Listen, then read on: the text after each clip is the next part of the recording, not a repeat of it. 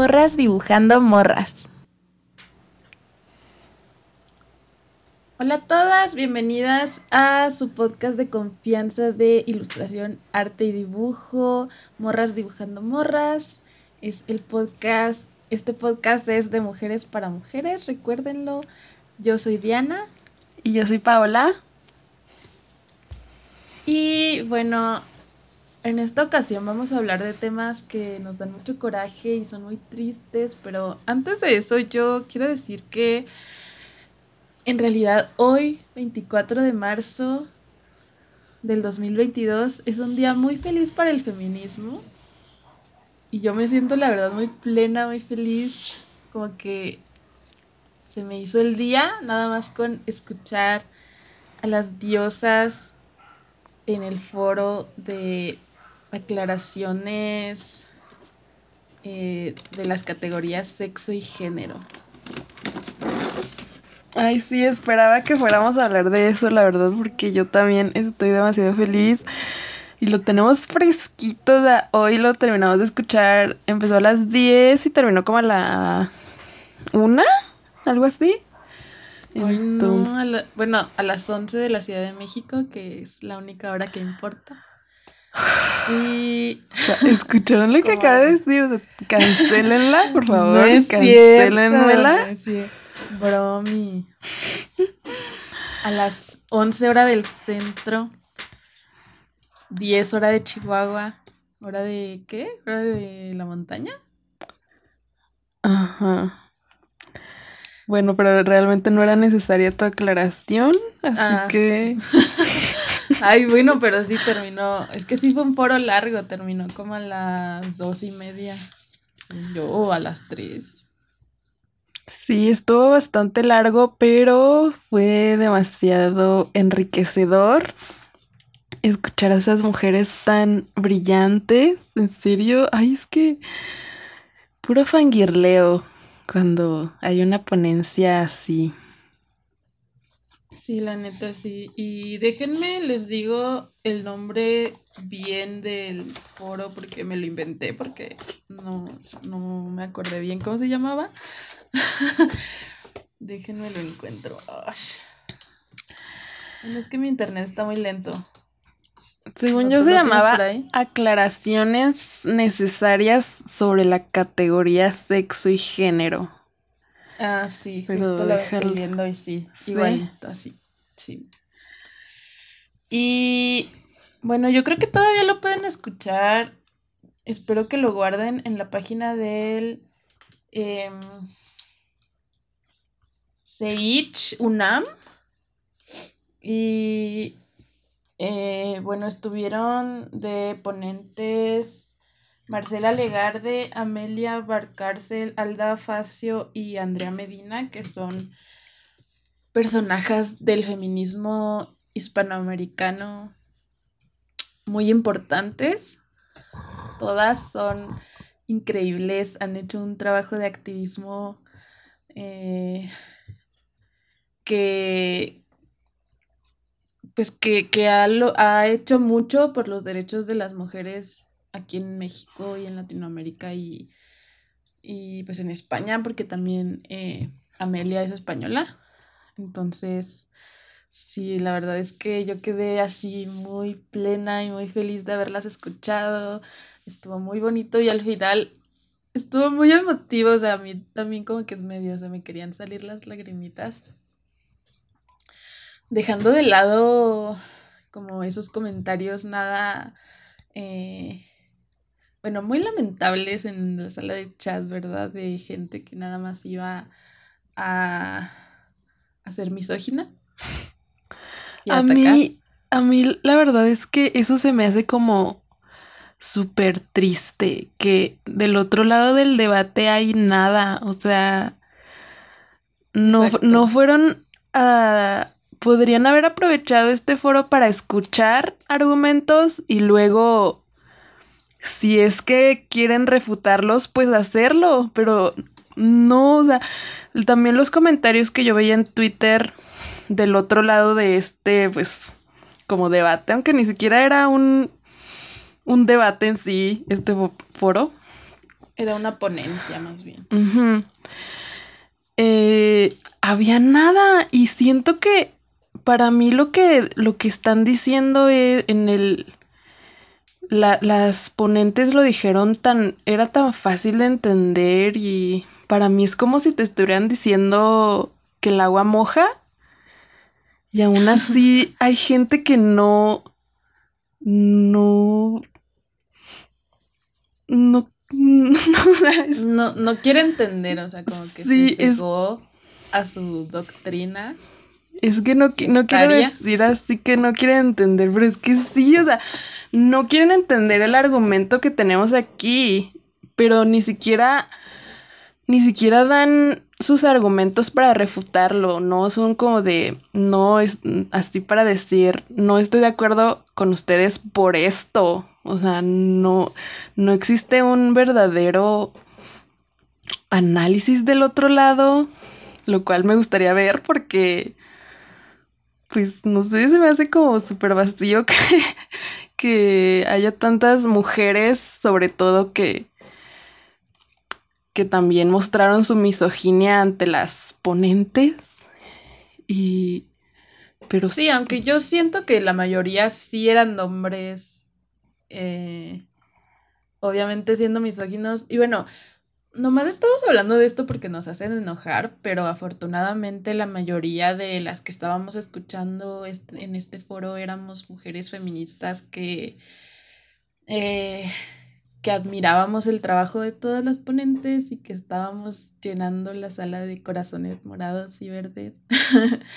pero, pero sí, muchos también eran hombres y luego, una cosa que me daba más mucho coraje era que eran hombres exigiendo que se le diera espacio a otros personajes de la teoría queer. En lugar de ellos planificar sus propios espacios. O sea, obviamente que no quieren hacer su trabajo y su activismo es ir a tirar mierda a otros espacios espacias de mujeres exclusivamente y exigirle a las mujeres que hagan estos espacios. O sea, que no se dan cuenta de lo básicos que son. O sea, eso es como que lo más básico de la misoginia. Sí, exacto. Si quieren hacer, si quieren debatir esto que se habló en el foro, pues hagan un foro ustedes con, sus, con sus reglas, con sus ponentes, lo que quieran. Pero, ajá, exacto, porque, porque quieren que, que a fuerza tomar esos espacios existentes de mujeres que se organizan por mujeres. que Y que son mujeres que han hecho mucho por el feminismo además. Ajá, exacto, porque había personas ahí diciéndole, ay, Marcela Lagarde Ter, y... Ah, no, y una, uno que, de, que todavía estoy pensando y que de plano me queda así de no tienes vergüenza, es que dijo, Marcela Legarde, Lagarde, perdón, está, tiene sus manos manchadas de sangre. O sea, eso dijo, la verdad es que no me acuerdo más de más su comentario, pero o sea, me quedé así de, ¿cómo puedes decir eso de una mujer que tipificó el feminicidio como categoría jurídica en México. O sea, que es algo tan importante hoy en día. O sea, neta, ¿cómo te atreves a decir eso? Sí, la verdad es que del el otro lado del debate está muy demasiado cuestionable y me sorprende que no que haya gente que aún después de esto no ha hecho su pick. Pero bueno, nada más queríamos decir esto como para dejar un testimonio de, este día tan importante y tan bonito. Eh, fue un, un foro muy inspirador. Eh, todas se les notaba su inteligencia y su gran capacidad de análisis y su... Eh, pues que tienen muy desarrollado su criterio Y la verdad es que estoy muy orgullosa de tener este tipo de personajes dentro del feminismo eh, de habla hispana.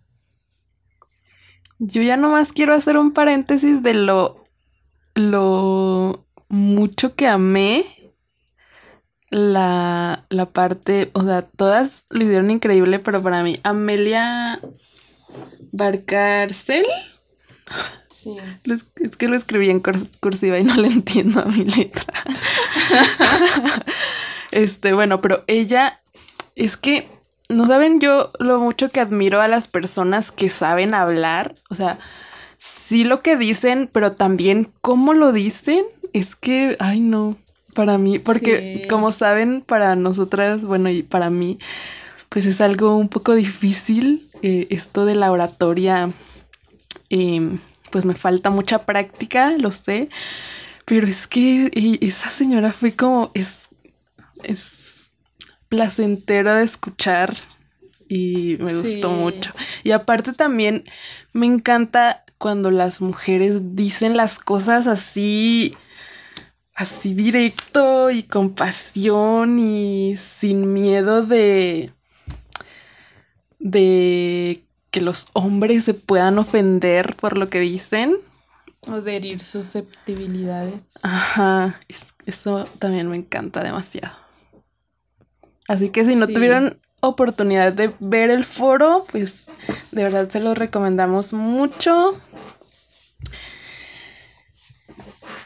Y hablando de justo de esto para cerrar de, de Amelia Barcárcel, también les quiero decir que em, me parece muy importante una cosa que dijo al final como de una, eh, una especie de solución como a este conflicto que tenemos de llamar género a todo, de confundir conceptos como el sexo y el género, es no decir nunca género si se puede decir mujeres. Entonces, este podcast, por ejemplo, tiene una perspectiva feminista y es para mujeres, porque también dijo, si se puede decir mujeres y feminismo, no decir la palabra género. Es perspectiva feminista y mujeres. Así tal cual, sin miedo. Y bueno, ya después de esto que yo también ya me volví a emocionar, vamos, vamos a entrar ya al tema que es de hoy del podcast, que estamos inaugurando una nueva sección, que no sé cuántas secciones ya hemos inaugurado, que así nomás como que random. Pero este capítulo, como ya vieron, se llama Las artistas silenciadas. Eh, Plagio y gaslighting en la historia del arte. Estábamos teniendo una, discusión bastante larga de cómo se iba a llamar eh, este episodio, pero pues ya lo dejamos así porque ya nos estábamos como decantando por ponerles nombres muy largos a nuestros episodios del podcast, pero pues no tampoco. Yo le dije a Diana que ese fuera nuestro sello, pero no. pero aparte de que creo que hay, son, es un límite de caracteres en el título. Ah. Entonces tampoco podemos explayarnos tanto. Pero bueno, vamos a hablar de la historia de em, cuatro artistas mujeres por el momento, o quizás no nos alcancen todas, pero espero que sí. De cuatro artistas pintoras que fueron silenciadas de una u otra forma por ser mujeres, por que el patriarcado está en todos lados y pues así es como afecta a las artistas. Entonces, pues sí. Lo preparamos eh, en forma de como que nos vamos a contar las historias mutuamente. Yo le voy a contar dos historias a Diana y ella me va a contar dos historias a mí. Y pues yo voy a empezar, ¿no? Sí. Yo creo que con quien vamos a empezar tal vez es la más conocida de las que vamos a hablar, que es Camille Claudel. Ella fue... Yo sentía que la más conocida era la de la que yo iba a hablar. ¿Sí? Bueno, sí. Pero bueno, prosigue. Bueno, Camille Claudel fue una escultora francesa. Nació en 1840 en París.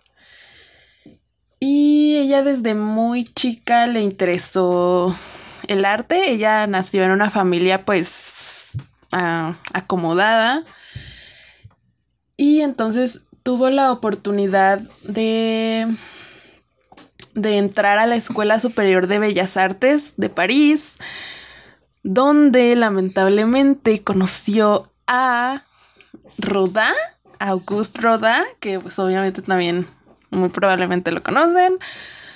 Él también fue un escultor que se le considera el padre de la escultura moderna. Y... De hecho, aquí en México hay una marca que lleva su nombre, una marca de, materiales de arte. O sea, así de importante es como su nombre. De hecho, te iba a decir que vamos a abrir una petición de Change para que no se llame Roda y se llame Claudel. Sí. Esa marca. Porque, pues ahorita van a porque ver por qué. Plot twist o este spoiler alert. Lo vamos a cancelar. se va a cancelar este vato. Y aquí, aquí les vamos a mostrar por qué no se puede separar al arte del artista. Si lo hacen, si ustedes son de esa idea, pues ahí está la puerta. Porque aquí no hay espacio para la tibieza, recuerden. Quédense escuchar para que vean por qué no se puede separar al arte del artista. Pero bueno, el hecho es de que ahí conoció a Rodin. Él se percató de que ella era una mujer talentosa, trabajadora, que le gustaba esculpir, le gustaba el arte.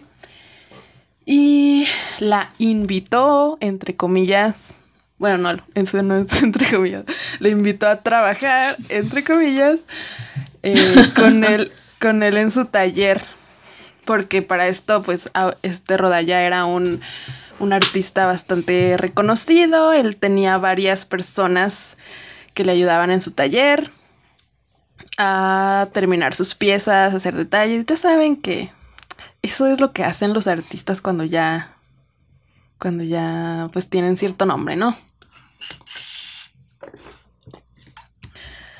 Y bueno, ah, algo muy importante de recalcar aquí es que se conocieron cuando Camille tenía 19 años y Rodá tenía 43.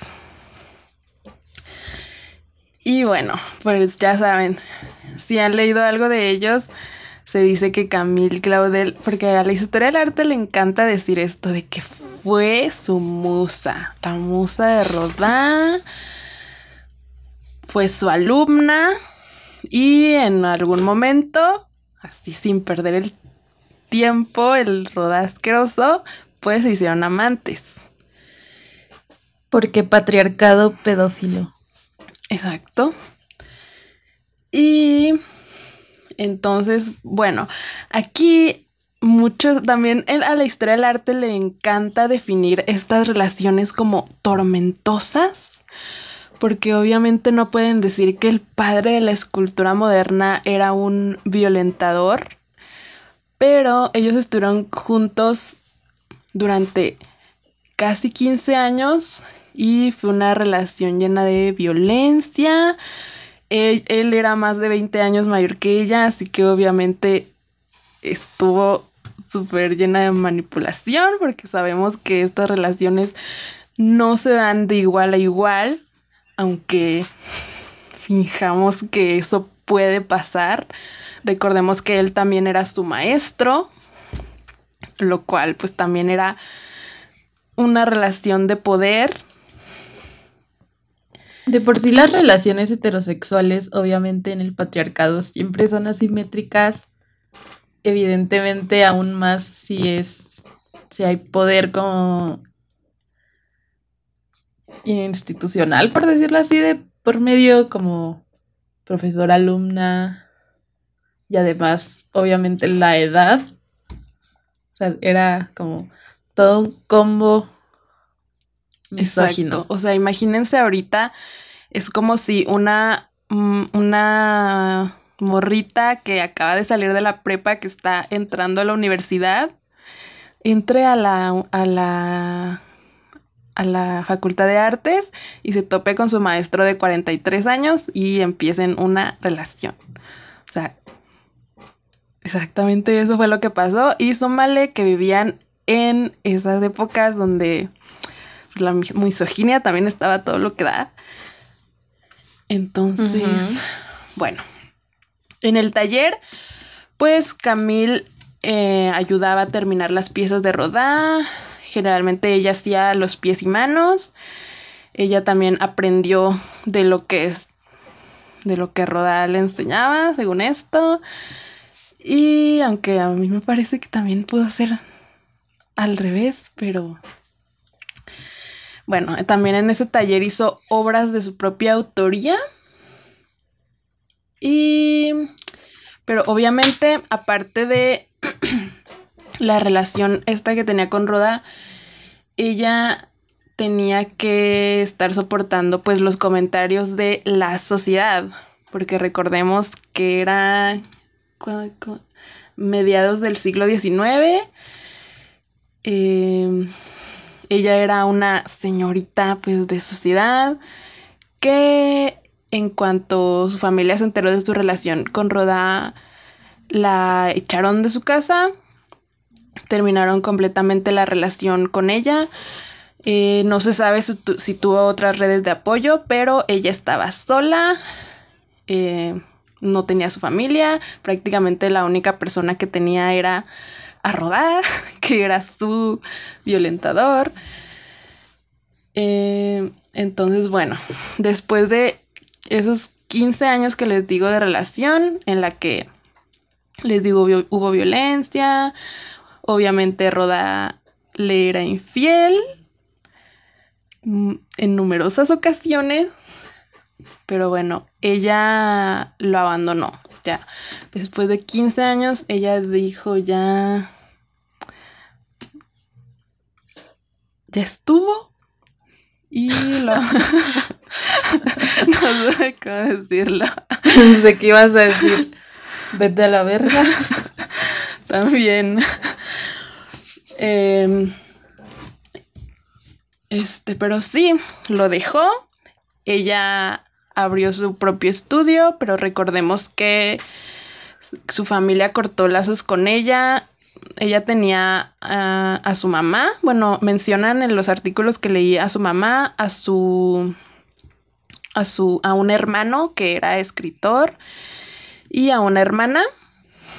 Todos le dieron la espalda, entonces cuando abandonó a Roda ella hizo un estudio, vivía en ese estudio y dicen que, que ella se la pasaba ahí que no era un artista que, que, fuera como muy social en esos entonces. Entonces, pues sabemos que mm, en ese tiempo también las, las, conexiones cuando eras artista, pues lo eran todo. Y pues ella no, realmente no salía como hacia fiestas o, o a conocer a otros artistas, digamos. Entonces no, no vendió mucha obra, aunque produjo, produjo, produjo, mucha obra en ese tiempo. Pero recordemos aquí que ella fue una mujer que salió de una relación abusiva sola. Y pues... Y digo, además no debe haber sido fácil eh, pues justo igual el mundo del arte era un mundo de hombres, entonces relacionarse ahí con ellos, ella sola, obviamente que seguramente no hubiera sido fácil. Sí, claro. Entonces, pues dicen que que en este tiempo en este tiempo su salud mental no era la mejor y que su familia creo que fue a visitarla y vieron que vivía pues no en un excelente estado, aunque la verdad es que yo siento que esto es como mm, no, no fue así, la verdad, porque su familia aprovechó cuando murió el padre de Camille Claudel para ya ir a, la fueron a visitar y la llevaron a un psiquiátrico. Porque según esto decían que les voy a decir el diagnóstico que dieron en ese psiquiátrico, se los voy a decir así tal cual. Decían que tenía manía persecutoria y delirios de grandeza. Esto es porque ella decía que Rodá y otros artistas querían robarse sus ideas, lo cual en ese tiempo pues decían, ay no, ¿cómo puede ser? Claro que no, Rodá no le, no le va a robar piezas a Camille Claudel, aunque casualmente, casualmente, mucha de la obra, bueno, no, algunas obras que hizo Camille Claudel le fueron atribuidas a Rodá. Todavía no se sabe exactamente cuántas, pero hay muchas que sí ya se demostró que no eran de Rodá, eran de Camille Claudel. Y ay, qué casualidad, qué casualidad que, que no, no, jamás Rodá le quiso robar ideas. Porque obviamente Rodá era el genio. Ah, claro. Camille solamente era una alumna que hacía arte menor porque es una mujer, entonces ella no puede hacer verdadero arte. Sí, por supuesto también que ese era otro de los factores que influían que todos en la sociedad decían que el éxito o más bien el, el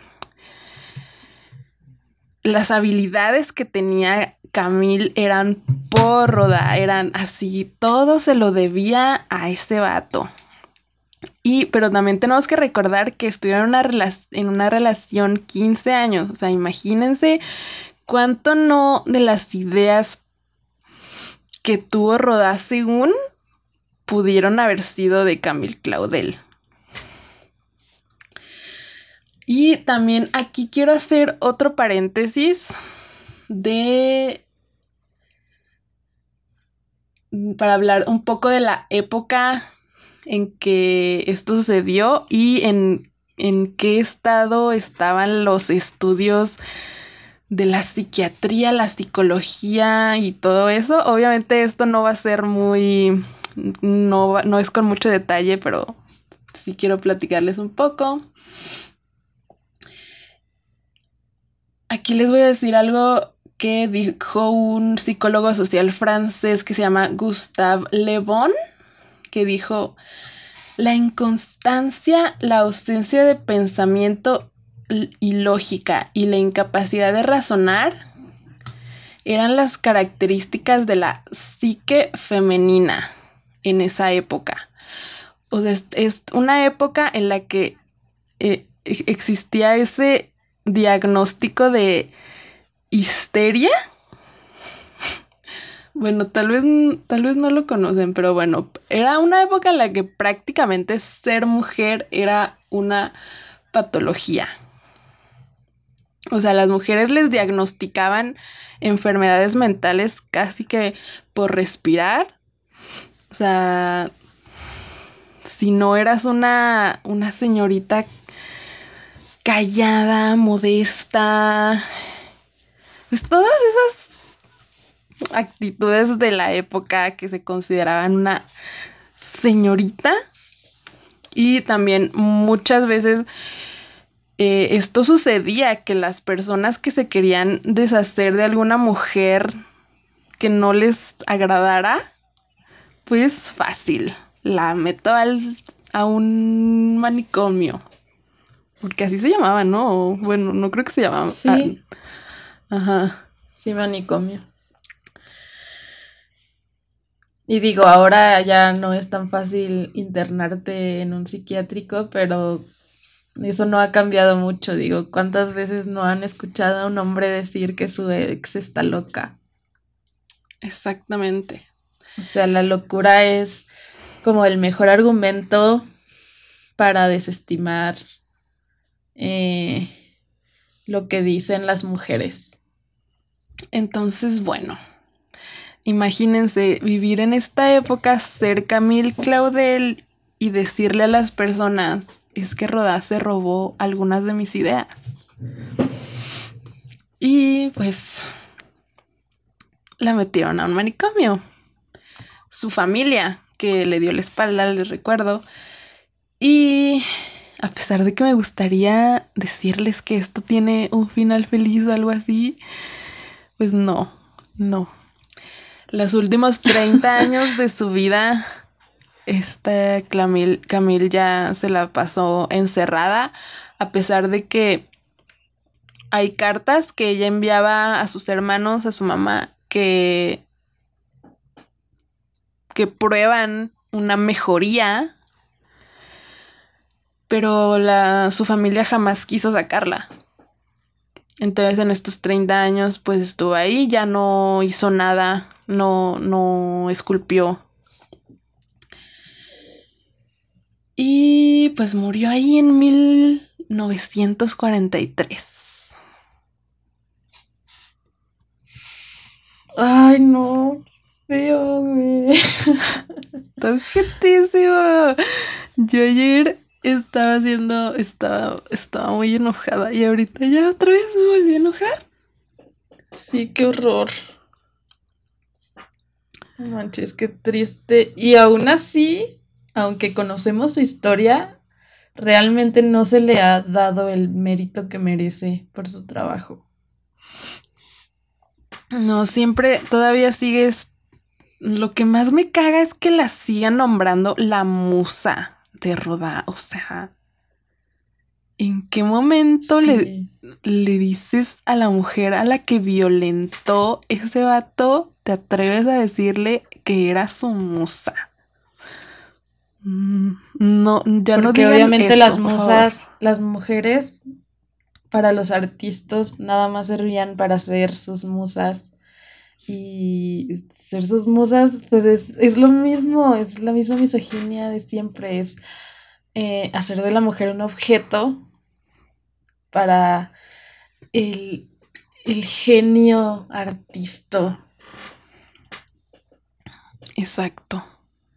Que nada más sirve para él. Que las mujeres servimos para los hombres. Entonces. Como dijo Amelia Barcárcel. Me acaba de decir. Según el patriarcado, obviamente. Ay, no. Así que bueno, Roda cancelado. Por favor. Sí. Y es un hombre.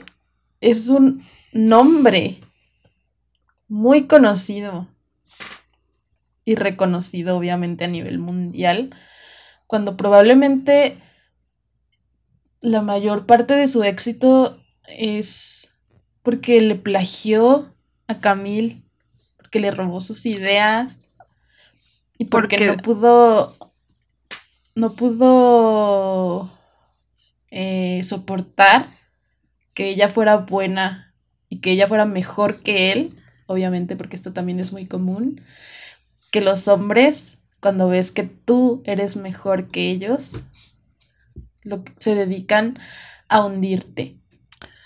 Sí, claro, también dicen que obviamente el Rodal le decía, le hacía ese tipo de comentarios de, de, ay, pues sí, pero tú no eres tan buena. Y esos comentarios, aparte de que obviamente las labores de cuidado que Rodá tenía de parte de mm, todas las mujeres que pasaron por su vida. Pues recordemos que los hombres a lo único que se tenían que dedicar era a su trabajo. Ellos no tenían que hacer comida, ellos no tenían que cuidar hijos. Ellos lo único que tenían que hacer era trabajar ahí bien a gusto en su estudio, y ya. Ay, no, qué horrible.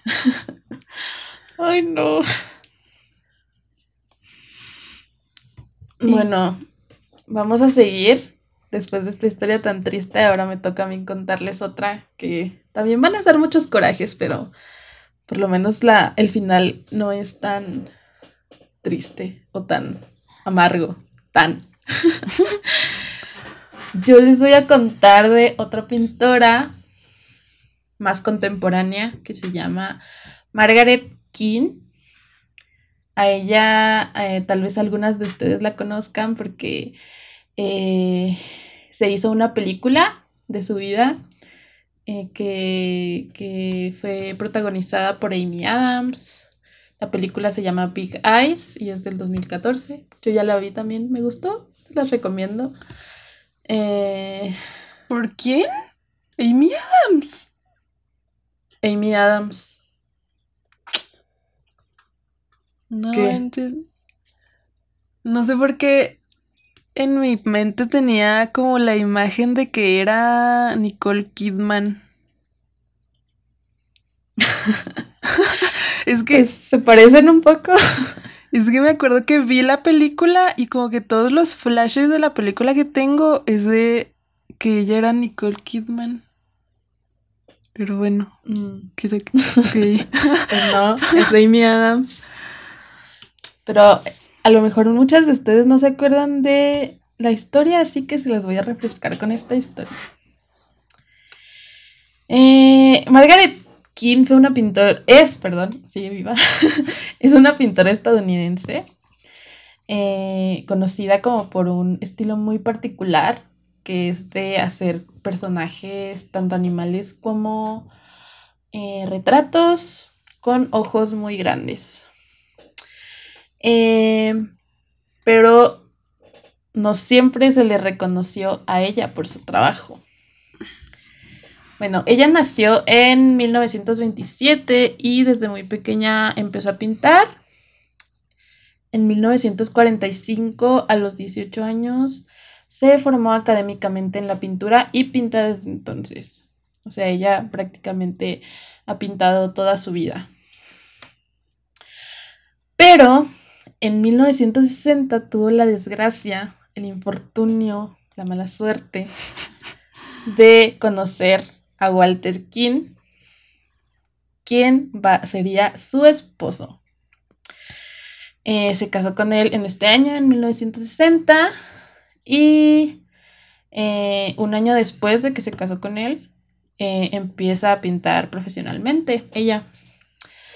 Eh, y pues él era el que hacía como gran parte de la labor como publicitaria, de mercadotecnia para vender sus obras. Entonces, sus obras empezaron a ser muy populares en esa época, en los primeros años de... ¿Mm? Ah, no, es, es que también vi que porque él era publicista, ¿no? Y él era como muy bueno en eso de, hablar ah, y vender cosas. Sí, él era así como, sí, justo él así tenía la labia, ¿no? Para hablar. Y Margaret era muy tímida y muy introvertida. Entonces, eh, él era el que iba como a las exposiciones, a vender su trabajo y todo esto. Pero eh, lo malo aquí, lo negativo, lo ojete, es que el güey decía que él pintaba las obras que pintaba su esposa, eh, Margaret. Ahí se me hizo que también fue un trabajo como de la gente, así de que obviamente asumieron que el que pintaba era él, porque, pues no sé, o sea, los sí, claro, porque... que hacen cosas. Sí, aparte ella firmaba sus obras como King, o sea, con el apellido, entonces también eso fue como que lo que dio paso a la confusión. Que este dude no, no se molestó en desmentir, obviamente, porque el güey era un artista también frustrado y mediocre, además. Entonces, evidentemente el talento y las habilidades de su esposa, de Margaret, eh, pues les tenía envidia también, como lo que pasó con Rodá. Y eh, se, atribuyó el trabajo de Margaret por más de una década. Eh, en algún punto de estos, eh, Margaret se enteró de que él se atribuía la autoría de sus obras porque ella no sabía, o sea, ella pensaba que desde el principio él eh, decía que eran suyas las obras, o sea, de ella. Maldito. Eh, pero ella, justo por ser tan tímida e introvertida y por tener esta inseguridad tan característica de las mujeres, porque es sistemático, eh, pues pensó que no valía la pena como decir que eran sus obras. Entonces tuvo que dejar que lo hiciera, que el güey plagiara su trabajo, bueno, no plagiara, que, ¿cómo se dice? Que no hay una palabra así que fuerte para decir esto. Atribuyera. que robara su trabajo. Pues sí, que... robara su trabajo. Ajá. Y ella fue una artista muy productiva durante los años 60, que fue cuando más tuvo popularidad su trabajo. Entonces tuvo que encerrarse en su estudio hasta 18 horas al día para, para seguir produciendo sus obras mientras eh, Walter King las vendía. Pero aquí hay que, pues, o sea, hay que decir que no pueden hacer el argumento de que de que si ella no, si él no hubiera vendido sus obras, pues probablemente nunca hubiera sido reconocida, porque ella fue muy reconocida, o sea, sus obras empezaron a tener mucho, mucho éxito obviamente por, claro. porque eran obras pues particulares que tenían cierto eh, personalidad. Y en la época Además, se como muy muy queridas. Se pusieron como muy de moda en esa época. O sea incluso había gente que falsificaba el estilo de ella porque toda la sociedad americana de los sesentas eh, de clase media, ya saben, quería tener así un cuadro original de ella en sus casas. Eh, pero obviamente ella, ya después de un rato dijo, oye, no mames, o sea, ya, ya estoy harta de, de que seas tú el que se lleva todo el crédito eh, de las cosas que yo hago. Pero en un punto, Walter King comenzó a amenazarla, a violentarla y a amenazarla de que iba a matarla a ella y a sus hijas si decía la verdad. Entonces ella vivió amenazada gran parte de su matrimonio y encerrada, solamente teniendo que producir su obra, mientras su esposo se llevaba todo el crédito. Entonces ella pidió el divorcio en 1965 y aquí fue donde inició una batalla legal de muchos años, décadas incluso, para que se le fuera reconocido su trabajo. Porque eh, a finales de los 60 sus obras como que empezaron a, a, dejar de estar de moda porque era un artista pues popular, pero ya como que bajó el hype. Y ella en este punto pues decidió no decir nada porque dijo que ya no valía la pena, que ya no era una artista reconocida. Ella en, en el año de 1970 citó a juicio a su ex esposo para, para, o sea, como que lo retó para que pintaran los dos así como frente a la gente para que vieran quién era realmente la que pintaba. Pero el güey no asistió al juicio. Entonces ella así como que después de eso yo creo que se desmotivó y lo dejó ahí.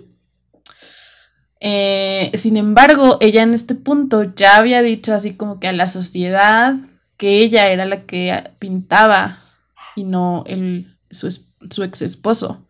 Pero aquí sí era algo así como de creerle a quien tú quieras, ¿no? Y obviamente muchos le iban a creer al pato, porque era así como que de esos típicos vatos así encantadores, como súper extrovertidos y así. Entonces, hasta 1986, o sea, pasó mucho tiempo, eh, fue que como que fue la gota que derramó el vaso porque su ex esposo eh, le dijo, eh, como que hizo una declaración en un medio muy importante de Estados Unidos de que él era el, la víctima, o sea, como que ella era la que copiaba en, el trabajo de él. O sea, no, no conforme con ser un maldito mentiroso. De Audacity.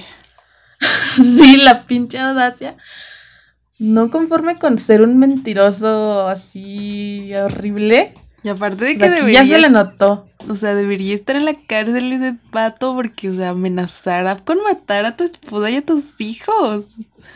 No Sí, pero es que. Eso es privado, eso es este. Es de, de ellos dos. No tiene nada que ver. Pero bueno, ahí fue cuando, cuando ya, o sea, ella dijo, pinche güey, no mames. Y lo citó a juicio otra vez y esta vez el, el güey sí asistió al juicio. No tengo idea de por qué, no sé si lo obligaron o qué pedo, porque yo, o sea, bueno, 10 gramos de inteligencia, ¿no? O sea, Yo digo que sí lo obligaron, porque creo que te obligan, ¿no? A ir o, tienes que ir a la cárcel por desacato. Perdón, estoy viendo la ley del orden. ah, mira. Fuente confiable. Este. Pues ya lo citó y ahí mismo ella pintó un cuadro en 53 minutos, me parece que decía Wikipedia o algo así. no sé si eh, escuchan mis perras que están gruñendo, una disculpa. Pero, perdón, ya, continúa. Y, y el vato no pintó nada porque, según él, le dolía el hombro. Ay, Entonces no, es ahí... Malditos, o sea, no tienen vergüenza, no tienen vergüenza. Sí, es que no, no tienen vergüenza. Me, me recordó un poco a un documental que vi hace poquito, que está en Netflix, y que es de un vato que asesinó a toda su familia. Que, o sea, de plano los, los hombres tienen esa capacidad de mentir así hasta cuando ya están lo más acorralados posible, siguen mintiendo. O sea, ay no, es que se me hace como, sí, de Audacity. Pero bueno. Y pues ya, por fin, después de... ¿Cuánto? Más de 15 años eh, de, de lucha legal por fin en 1986, hasta 1986, digo, no es hace mucho, le fue reconocido legalmente que a ella le pertenece toda la toda su obra. Y todavía hoy en día sigue produciendo y es este pues sí es una artista que todavía es productiva. Pueden visitar su página web pero es un artista que a pesar de que ya le hicieron su película, eh, su historia es contada y es bastante popular, yo siento que sigue sin tener el mérito que se merece. Y porque, por ejemplo, sus obras como que fueron, como que ella fue la precursora de este estilo de la subcultura gótica es, que es muy popular hoy en día. Ajá, perdón, es que me estaba hablando alguien, este, Lore, pero ahorita veo. Eh, de esta de la pintura de las de como que la subcultura gótica que es así medio kitsch eh, y con temática fantástica muy famosa hoy en día que hacen eh, bueno artistas como Jasmine Beckett Griffith y Vicky Knowles. Y voy a decir el nombre de un vato porque pues es muy famoso, que es eh, Max Ryden, Mark Ryden. Todos ellos bueno, todas ellas se este, admitieron o dijeron eh, como estar basadas en su, en su trabajo. Entonces, sí siento que hay que nombrarla y hay que eh, reconocerle lo que logró, porque fue una pintora eh, que no pudo disfrutar de su éxito en la cúspide de su éxito, o sea, realmente no pudo disfrutar de esos momentos en los que su arte alcanzó la máxima popularidad. Y todo por el psicópata de su esposo, de su ex esposo.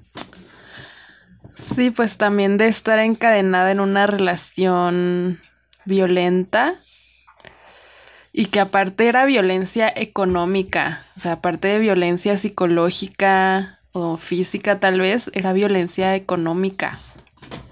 No, porque supongo que el vato también era el que se hacía cargo de de o sea, si se hacía cargo de vender su obra, pues obviamente él tenía el acceso al dinero. Sí, y además, obviamente que los sesentas tampoco fueron la mejor época para ser mujer. O sea, era como también un, una fue una década de regresión, ¿no? también por justo por esta figura del ama de casa americana. Sí, está muy feo. Pero bueno.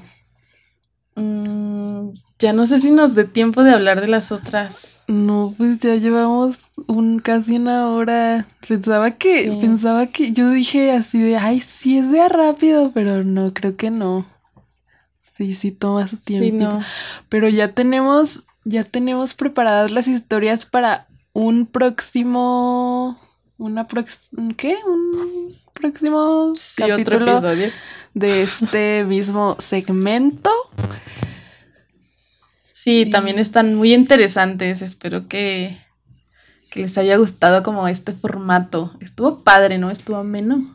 Sí, aunque... Siento que tú contaste tu historia mejor que yo, pero...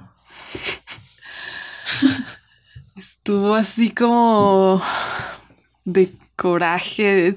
Yo les platiqué de, en Instagram que estaba muy enojada. De hecho, ahorita todavía estoy muy enojada. Hasta me dio un buen de calor. bueno, sí, yo diciendo menos y no, creo que ese sea el adjetivo. Pero pues este obviamente otra parte importante de este proyecto de Morras dibujando morras es visibilizar a las mujeres artistas que han sido silenciadas sistemáticamente por el sistema patriarcal porque mm, el argumento para decir que por qué no conocemos más mujeres artistas de los machos progre o de los machos en general es que porque no había, porque ellas no querían, porque no se esforzaban, porque no le echaban ganas como los hombres que eran unos genios. Pero pues mm. obviamente sabemos que estas son falacias, falacias, palabra, el patriarcado hablando, porque había muchísimas mujeres que como estos casos sufrieron violencia patriarcal en todas las épocas. Sí, pues ya en capítulos anteriores habíamos mencionado que las mujeres er, eran y hemos sido silenciadas y estos pequeños segmentos pues vamos a contarles la las historias de cómo hemos sido silenciadas. Y esto queremos también hacer alguna algún capítulo de mujeres contemporáneas, porque esto lamentablemente sigue pasando. Entonces, no, pero yo quiero hablarte un, de algo que me acordé ahorita que dijiste eso de que de que dicen que es porque las mujeres no nos esforzábamos. Ay, no. Es que ayer que estaba investigando acerca de la historia de Camille Claudel, en un comentario de un foro, había un vato ahí puñetas que dijo así de, ay, estoy harta de este tipo de, porque era un, este, pues un, un artículo sobre lo que le hizo eh, Rodá a Camille Claudel.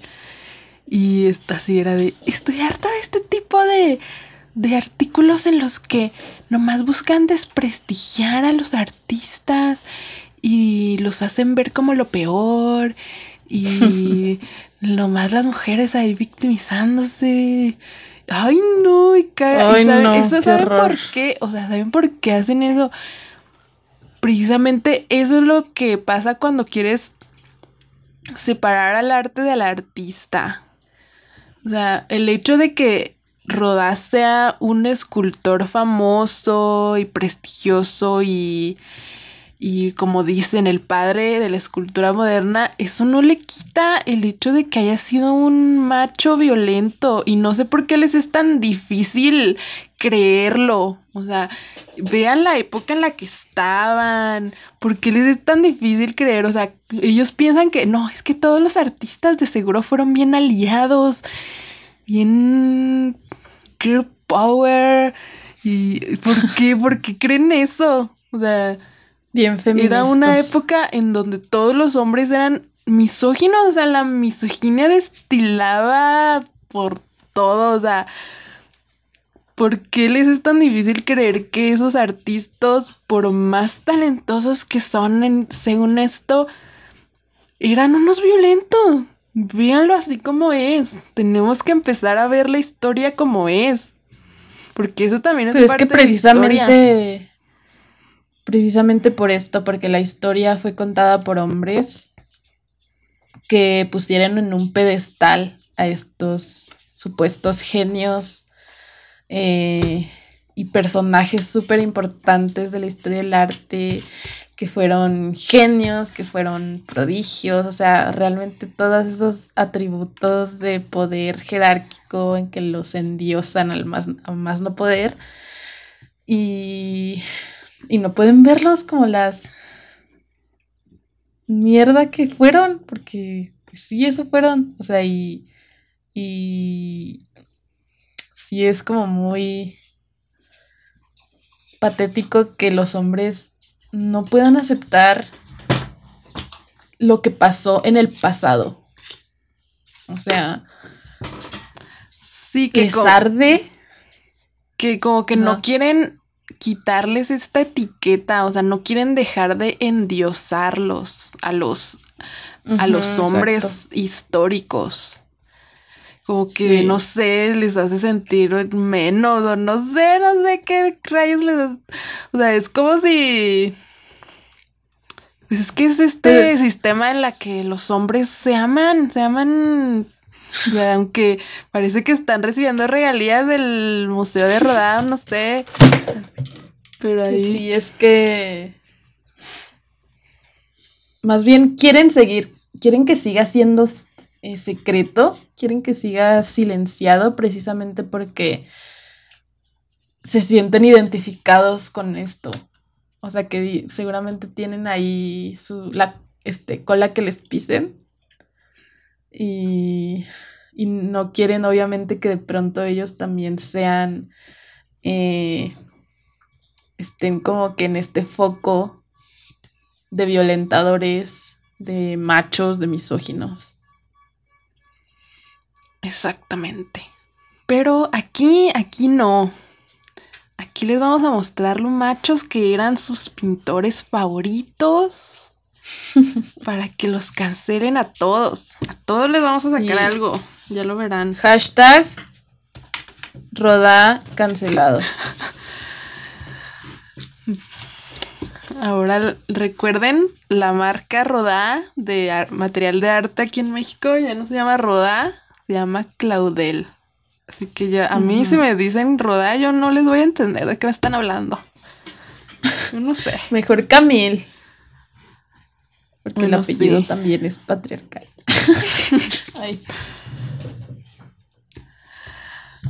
Pero bueno, espero que les haya gustado. Eh,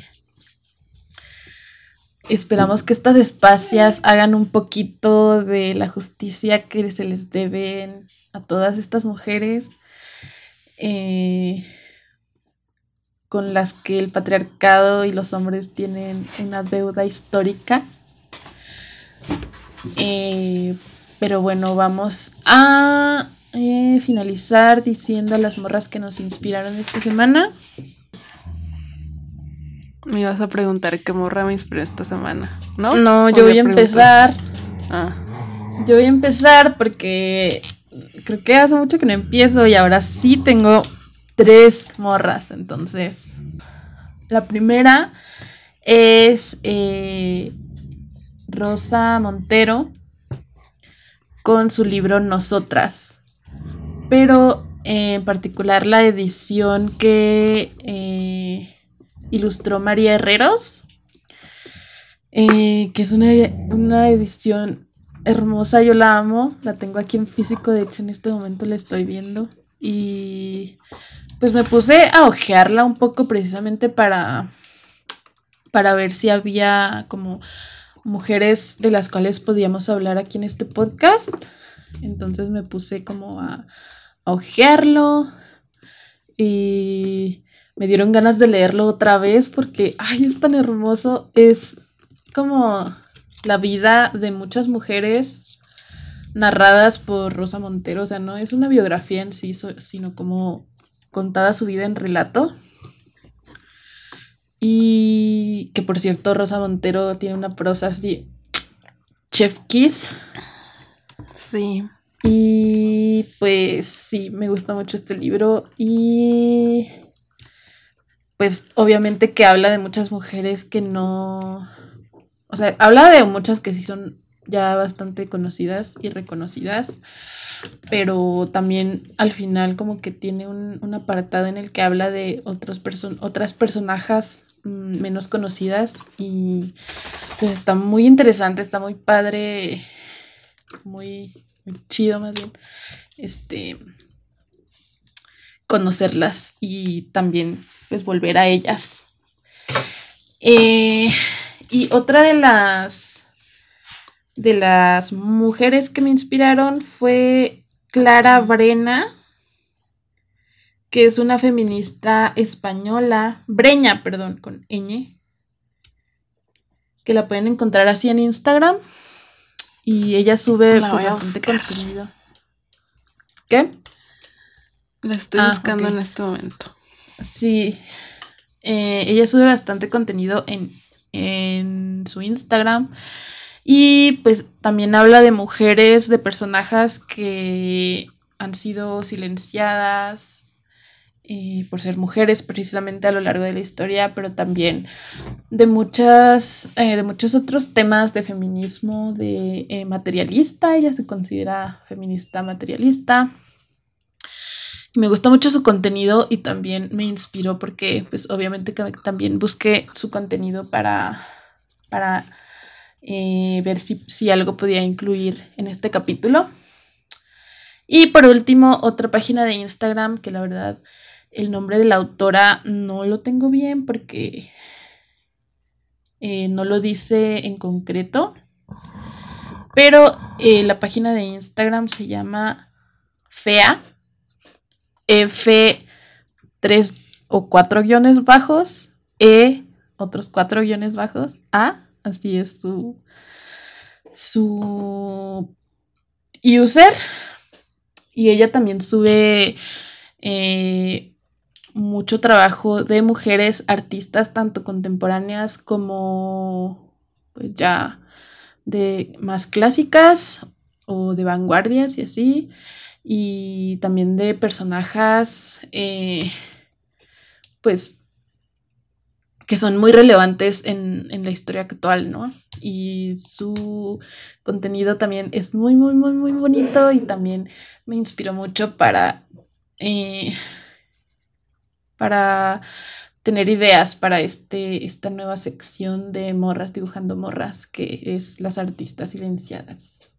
Entonces sí, obviamente les vamos a dejar, les voy a dejar los links eh, en la descripción para que vayan a checar todo este contenido que está muy hermoso y las amo mucho.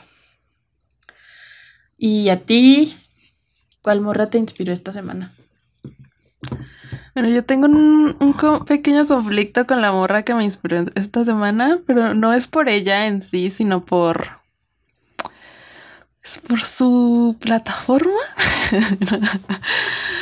no, es que vi la película de. Vi la película de Red. Ok.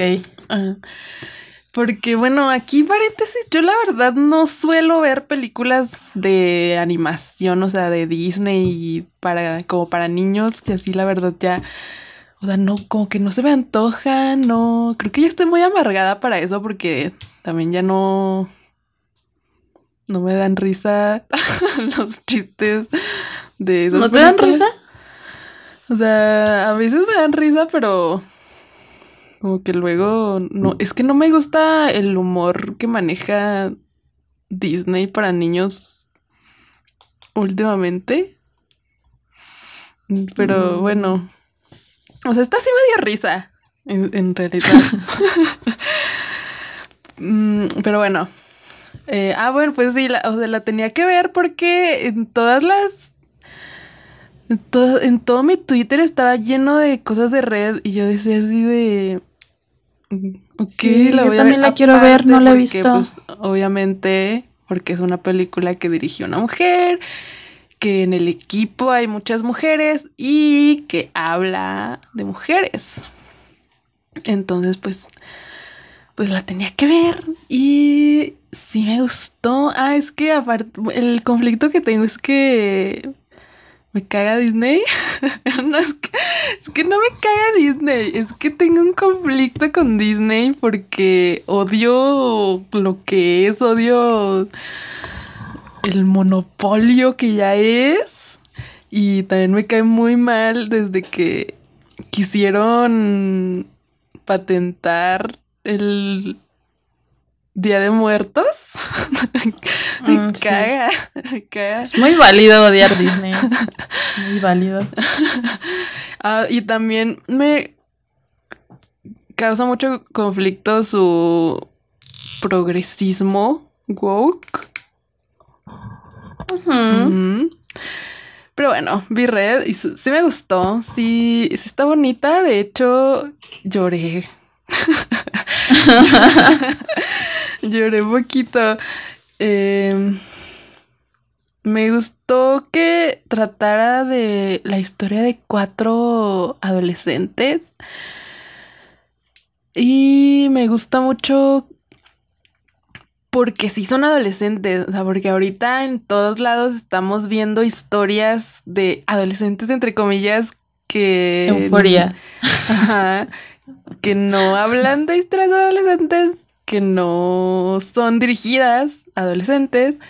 Entonces, no sé, como que siento que tenemos ya muy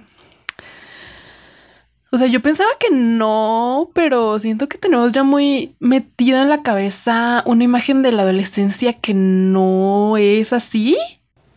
Sí. Y también que porque siento que ahora ya se está cambiando todo ese ese eso que antes estaba de moda de odiar a los niños, pero siento que ahora está llegando una nueva moda de odiar a los adolescentes y eso tampoco se me hace como muy cool.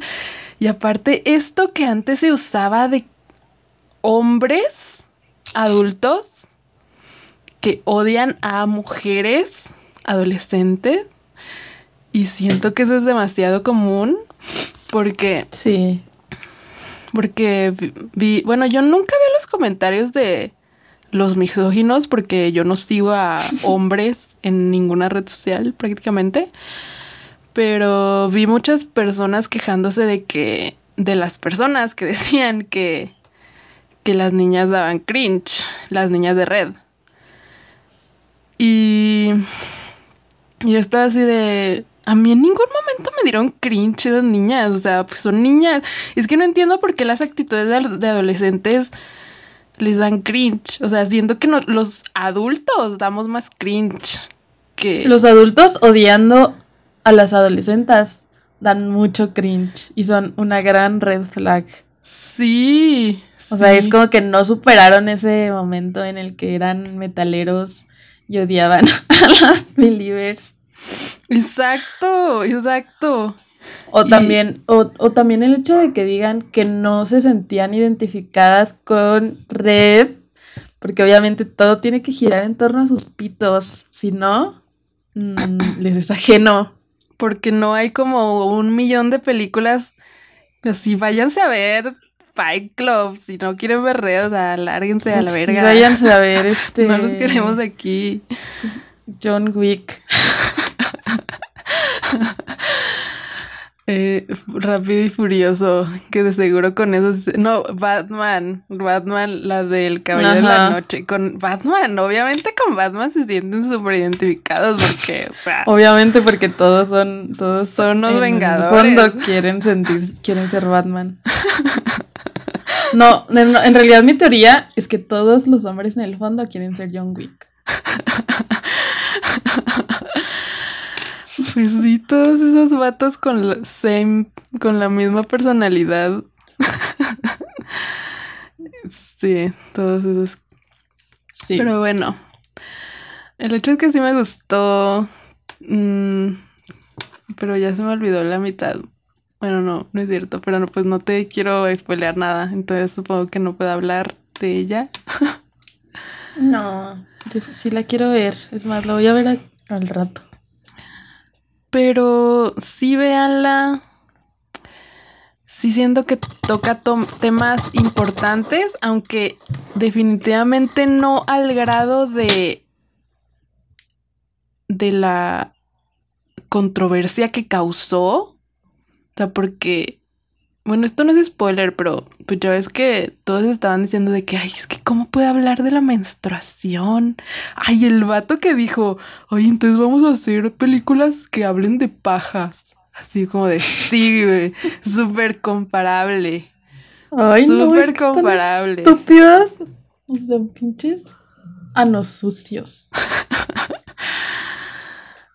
eh, pero sí, definitivamente los vatos sí escandalizan por nada. No conocen nada de los cuerpos de las mujeres ni les interesa saber. Mm, nos odian. Pero bueno. Sí dije el nombre de la directora.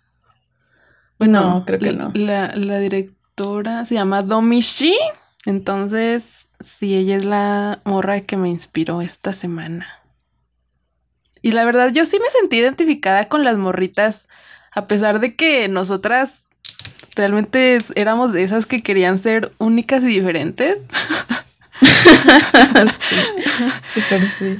Yo sí me sentí identificada, hasta me dio como un flashback, porque dije, ojalá yo hubiera sido un poco más de esas que estaban súper metidas en, en sus grupos como One Direction o ¿qué, otro grupo está con nosotros? los Jonas, Brothers. ajá. Pero luego me, llegó un medio flashback que dije, pues hay más o menos, o sea, éramos fans wannabe, pero de Tokyo Hotel. O sea, porque yo me acuerdo. yo me acuerdo que leía fanfics de Tokyo Hotel. O sea, tengo muy presente eso. Y teníamos sus pósters ahí colgados. Aunque yo me acuerdo que cuando intentaba escuchar canciones más allá de Monsoon y Ready Set Go, no me gustaban las canciones de Tokyo Hotel. sí, literal, literal nos gustaban dos canciones de Tokyo Hotel, pero teníamos un chingo de pósters y leíamos fanfics. Ajá. Entonces, entonces sí, como que me acordé de eso. Y, y pues también de los dibujos que hacíamos. La verdad sí está muy... Muy bonito ver a morritas de verdad. Y como lo que pasamos más o menos nosotras eh, en nuestra generación. Está cute. Qué bonita. Y bueno, eso ya sería todo por el capítulo de hoy. Espero que les haya gustado esta gran revelación final de nosotras siendo fans de Tokyo Hotel. Fans wannabe. Fans wannabe. Y también fuimos a eh. Ajá. Ah, pues ya lo sabían. sí lo supieron, sí. Ay, qué padre, sí la voy a ver, ya me dieron más ganas. Bueno, eh, recuerden que nos pueden seguir en nuestro Instagram de Morras Dibujando Morras, que ahí estamos subiendo ya un poco más de contenido. Creo que siempre les digo esto, pero bueno. Eh, que está muy interesante. Y a mí me pueden seguir en mi Instagram de mi trabajo. me encuentran como Diana. No, dianaura.a. Y a mí como paola.driagan. Y eso es todo. Muchas gracias por habernos escuchado. Eh, y nos vemos, nos escuchamos en el próximo capítulo. Bye. Bye.